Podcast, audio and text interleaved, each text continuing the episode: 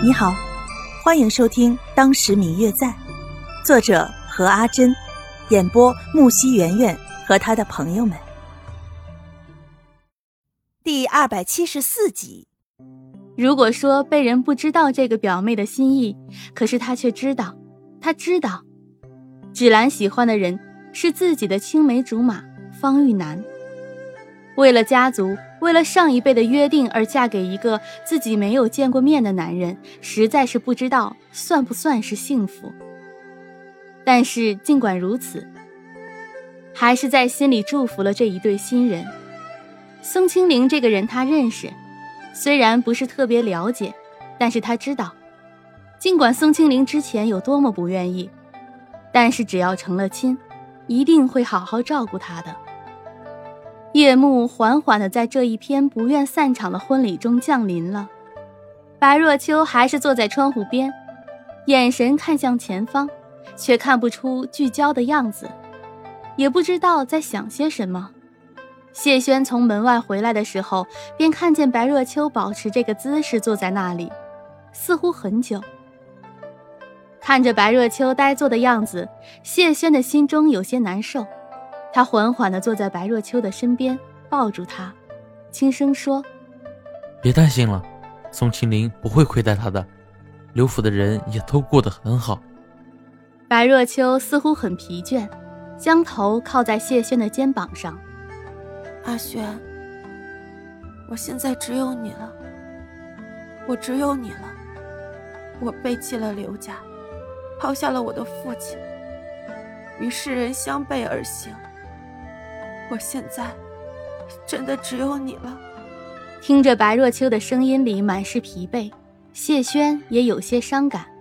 若秋，你放心吧，我不会离开你的，永远不会的。谢轩在白若秋的耳旁呢喃，似是安慰，更像是誓言。听着谢轩的承诺，白若秋的心中似乎也被什么填满了一般，安心的枕在他的肩头。两人耳鬓厮磨，留下满是的旖旎。第二天，就在白若秋收拾东西准备回乌隐山时，谢轩却告诉他暂时先不回去。白若秋不禁有些好奇，不知道谢轩又有什么事儿。没想到，谢轩却带着他出了扬州城，朝着巡山的方向去了。等到白若秋发现这条路是通往巡山的时候，心里面十分的惊奇，又有些忐忑。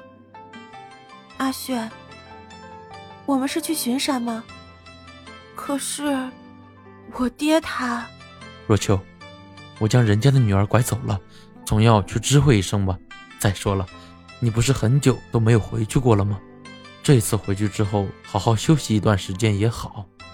可是，不要说了。你现在就安心睡一觉，等到了我再叫醒你。等到谢轩与白若秋赶到巡山的时候，天刚刚黑下没有多久。两个人为了不打扰白瑶休息，在附近找了一家客栈，打算第二天再去拜访白瑶。可谁知道，第二天到白家的时候，却不见白瑶人。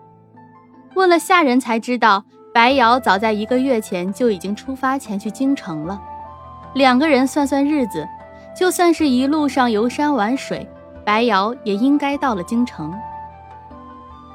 这一次看样子，白瑶似乎要打算在京城小住一段时间，就连风叔也不在家中了。白若秋已经有三年左右的时间没有回过家了，家中熟悉的人大多已经不在。如今天下人都知道白若秋是刘静安的妻子，跟着一位世外高人云游天下学习医术去了。如今，若是突然告诉他们站在自己眼前，与一个陌生男子站在一起的人就是他们的小姐，估计也不会有人信。两个人干脆就假扮是远处来拜访白瑶的亲戚，于是两个人就这样住在了白家。嗯嗯，我最亲爱的小耳朵，本集已播讲完毕，感谢您的收听。如果你喜欢这本书，欢迎您多多的点赞、评论、订阅和转发哟。当然也可以在评论区留言，我会在评论区与大家交流互动的。喜欢这本书就给他点个赞吧，你的点赞和评论是我们创作最大的动力。感谢您的收听。